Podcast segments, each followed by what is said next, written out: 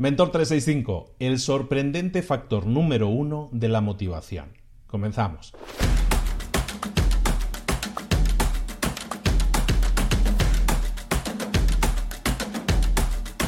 Hay una empresa consultora famosísima en todo el mundo que se llama Deloitte. Deloitte hizo un estudio durante 30 años, nada más y nada menos. Estudió durante 30 años cuáles eran los factores que motivaban a la gente en el trabajo y al éxito en el trabajo. ¿no? Y, detectaron varios factores. El, factor interesante, un factor que tenía mucho que ver con que una persona eh, triunfara o no triunfara en el trabajo, es lo que ellos llamaron la autoselección.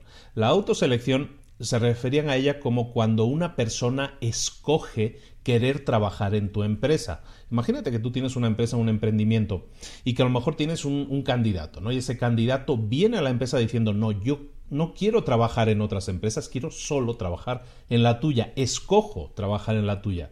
Cuando tú consigues eso, estás consiguiendo lo que se llama la autoselección, es decir, que eh, los candidatos se seleccionan a sí mismos. Deloitte demostró en ese estudio, o pudo probar en ese estudio, que la gente que es autoseleccionada, es decir, que escoge trabajar en tu empresa, produce mucho más, dura mucho tiempo más en la empresa y es mucho más feliz en su trabajo. Entonces, teniendo eso en cuenta, factor número uno que deberíamos tener en cuenta es crear un ambiente de trabajo excepcional. En esta semana vamos a ver de eso, de las grandes, buenas empresas para trabajar. Vamos a trabajar también en ese tema. Pero tenlo en cuenta cuando tú creas un ambiente para tu empresa. Pero aún así hay unos factores, hay otro factor que es el factor principal, de hecho, en, que una persona disfrute y sea súper productiva en el trabajo. ¿Te acuerdas? Estos días hemos estado hablando que la gente produce a un 50%, tiene mucha más capacidad de producir, pero no lo hace. ¿Cómo conseguir más productividad? Bueno, pues te voy a explicar el sorprendente factor número uno que hace que la gente esté mucho más motivada para trabajar. Ese sorprendente, digo sorprendente porque lo es, ese sorprendente factor es nada más y nada menos que que el trabajo sea retador, que sea difícil, que haya mucho trabajo por hacer. Ese es el factor número uno. ¿Por qué? Porque la gente, y hay un dicho que así dice también, la gente prefiere estar ocupada que, que aburrida, ¿no? Y entonces cuando alguien está en un trabajo y tú llegas a ese trabajo y te inundan de tareas, te inundan de responsabilidades, probablemente te asignan más cosas de las que tú eh, seas capaz de hacer. Y eso lo hacen desde el inicio, eso hace que esa persona sea más productiva durante todo su ciclo de vida con esa empresa. Por lo tanto, cosas que podría hacer nosotros empresarios es cuando fichamos a alguien, cuando estamos eh, teniendo un candidato que entra a trabajar con nosotros a la empresa, es automáticamente no hacerle un landing que se llama, no hacerle un aterrizaje suave, es decir, que llegue, que se la pase en el café trabajando, eh, trabajando poco y más tiempo en el café que en otra cosa. No, lo que debemos hacer es preocuparnos de que cuando esa persona llegue, desde el día uno, tenga responsabilidades, tenga tareas, esté inundado de tareas. E, es importante que le demos seguimiento a esas tareas. Vamos a ver estos días cómo, cómo hacerlo, pero es importante que se le inunde de tareas, que tenga, mucho que tenga muchísimo trabajo, que no de hecho con la cantidad de trabajo, porque eso de alguna manera marca la barra del estándar que se requiere en esa empresa. Y entonces esa persona entra y entiende que en esa, en esa empresa sí se trabaja fuerte.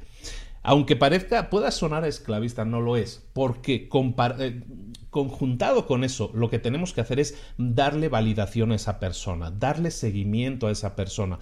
Una de las cosas importantes, estamos diciendo, es ese tema de, de crear un trabajo retador, pero también, y lo segundo, el segundo factor importante para que alguien domine y sea fructífero en su trabajo, es no solo que sea retador, sino que sea interesante. Tenemos que inundar a alguien de trabajo interesante, hacerlo interesante. Eso hace que esa persona sea totalmente productiva porque a nadie le gusta más que trabajar mucho y en algo que sea muy interesante, porque eso hace que las, las horas pasen muy rápido, se lo pasan bien trabajando. Yo, yo he estado en trabajos que he disfrutado notablemente y es porque se me hacía muy interesante y lo pasaba muy bien. Entonces, cuando, cuando uno se lo pasa bien trabajando, el trabajo no es tan trabajo, no es tan pesado. ¿no? Para que todo eso funcione, sin embargo, necesitamos añadirle un ingrediente. Esto es como una ensalada que hay que ponerle un aderezo. Ese aderezo que hay que ponerle para que la gente pueda funcionar es la formación. No puedes pretender mm, que alguien llegue a la empresa y hay un dicho que dicen en Estados Unidos, ¿no? Que o nadas o te mueres, ¿no? O aprendes a nadar o te mueres. Eso no funciona, no es una buena política en una empresa. Una buena política es que cuando una persona llegue se le dé la formación, se le inunde también con toda la formación necesaria. Tenemos que dar por supuesto que esa persona no sabe nadar y le vamos a enseñar a nadar. Porque eso es lo que estamos haciendo, enseñarle a nadar como se nada en esa empresa. Eso es importante que lo hagamos porque de esa manera es como nosotros podemos pedirle a esa persona después esas responsabilidades, esa tarea y ese trabajo que estábamos diciendo. Por lo tanto, tarea del día, ahora sí, cuando lo primero, lo más importante que habíamos visto según el, estudio de Deloitte, es que tengamos en cuenta si las personas quieren venir a trabajar a nuestra empresa. Si no es así, empecemos a pensar qué estamos haciendo con el ambiente de trabajo en nuestra empresa, cómo podemos mejorarlo, cómo podemos hacer que la gente sea más motivada. Y luego, a las personas que lleguen a trabajar a nuestra empresa o a nuestro equipo, tú no tienes que ser el dueño de la empresa, puedes ser a lo mejor un líder de un equipo. Cuando la gente llegue a trabajar a tu equipo, inúndalo de trabajo, inúndalo de tareas que sean interesantes, que sean atractivas, darle, dale toda la información. No le dejes tiempo libre, no le dejes tiempo muerto, porque entonces va a ser mucho más difícil levantar la productividad de esa persona. Y eso no, es, no solo no va a ser bueno para la empresa, sino que no va a ser bueno para esa propia persona. Como decimos, una persona se siente mucho más realizada cuando termina tareas, cuando esas tareas son retadoras, cuando esas tareas son interesantes. Hagamos de nuestro trabajo, hagamos de nuestro entorno de trabajo un entorno de trabajo interesante, retador, en el que las cosas se complican a veces pero se sacan adelante, en el que hay trabajo en equipo y en el que hay formación. Es súper importante que lo hagamos, que seamos capaces de crear esos ambientes porque vamos a ser más productivos todos, nosotros y nuestros empleados, pero también la empresa y la la gran imagen que se va a generar va a hacer que toda la gente que está afuera diga, yo quiero trabajar ahí. Y eso va a ser la generación de esa autoselección que estábamos diciendo.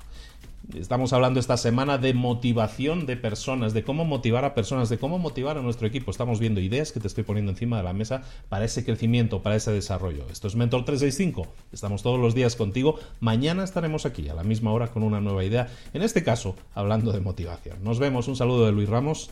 Hasta mañana.